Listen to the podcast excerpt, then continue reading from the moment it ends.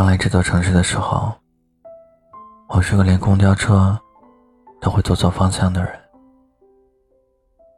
偶然的一个机会，认识了一个大三的学姐，她人特别好，很照顾我，晚上经常带我去逛街、吹风、吃小吃。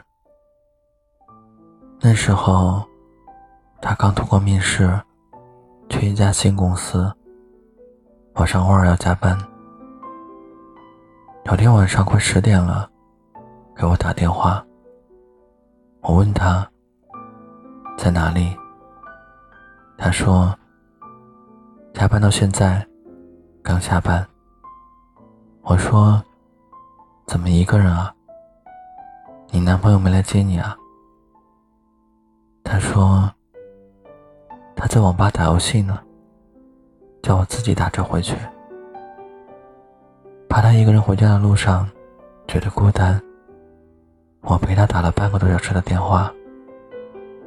他跟我说起大一的时候，他谈过一个男朋友。他说那时候九点多我饿了，要去楼下的超市买零食。他连我一个人下楼都不放心。后来，他去一家超市做促销员，大冬天的，晚上八点下班。那个男生就每天都在超市下班后，准时出现在门口。一见他出来，就把已经捂热的手套递给他。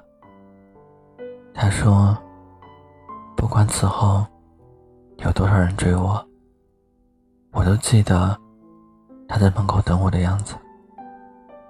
女孩子在意的不是非要你说我爱你，我们在意的是某些小举动。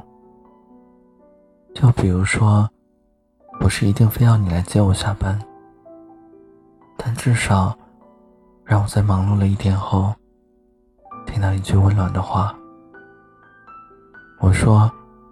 把车牌号发给你男朋友。最近打车不安全。他说我不是小孩子了，很多事都要自己去做的。透过手机，我都能感受到他的失落。我猜，他以前或许跟现在男朋友说过来接他的话吧。他可能在忙。在打游戏，在看电影，总之就是拒绝了你。后来你不再开口说了，他更是绝口不提。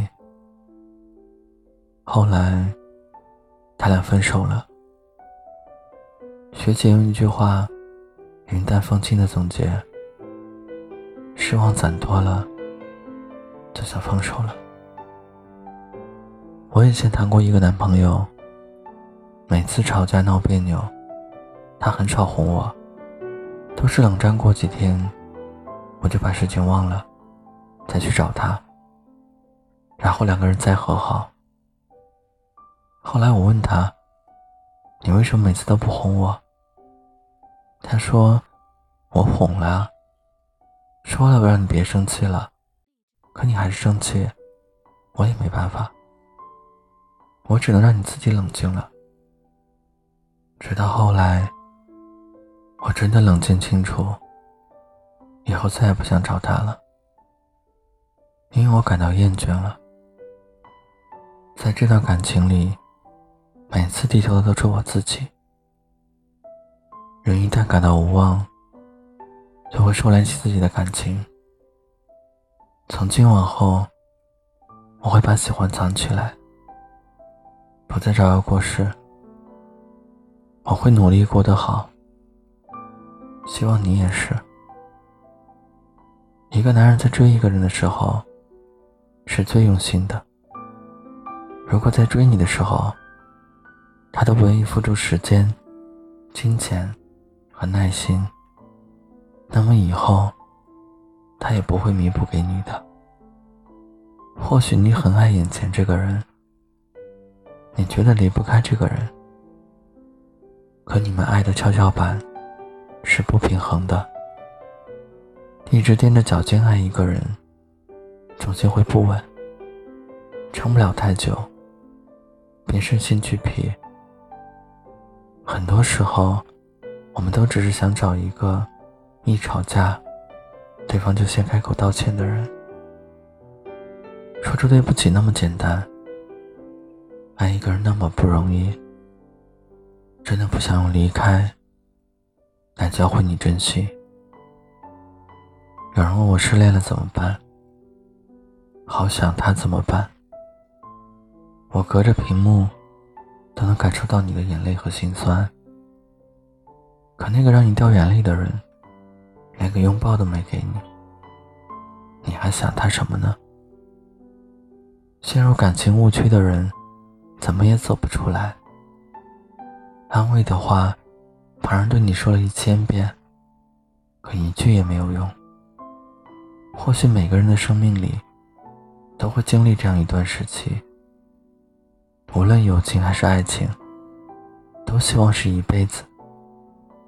可我们到底能走多远，并不是可以提前预料的。等你们之间的故事结束，你才会明白，每个人都有不同的出场意义。你不得不接受，有人可以陪你到老，就注定会有人中途离开。有些人私信我说，这段感情结束以后，我的第一感觉不是痛苦，而是轻松，从未有过的轻松。结束一段错的情感关系，真是太重要了。没有了束缚，整个人都变得舒服。人一辈子有这么长，总有很多事不如意，总有很多爱而不得的人。放弃一段错的感情没有什么不好的，把回忆交给他，把未来交给别人。世界那么大。有人对你的爱不屑一顾，那肯定也会有人将你的爱小心珍藏。当我一个人旅行，当我一个人吃饭，当我一个人上班、逛街、看电影，当我一个人熬过了所有的苦，就再也不想你了。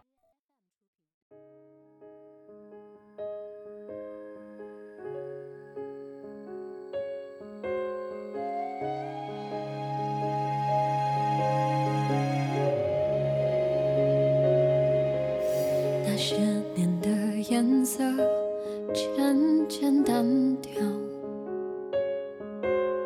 而我很好，只缺了些烦恼。也曾想过，若在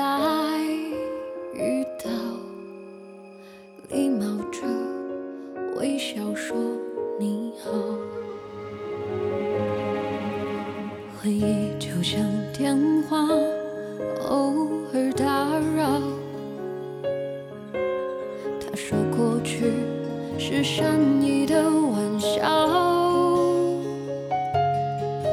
我仰起头，不让泪往下掉。如果各自安好，就应该放掉。我终于可以不再爱你了，我终于可以不再想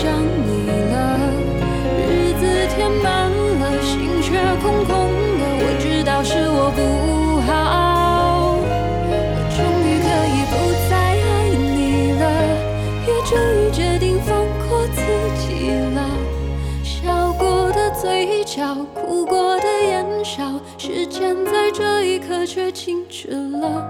说再见，你好。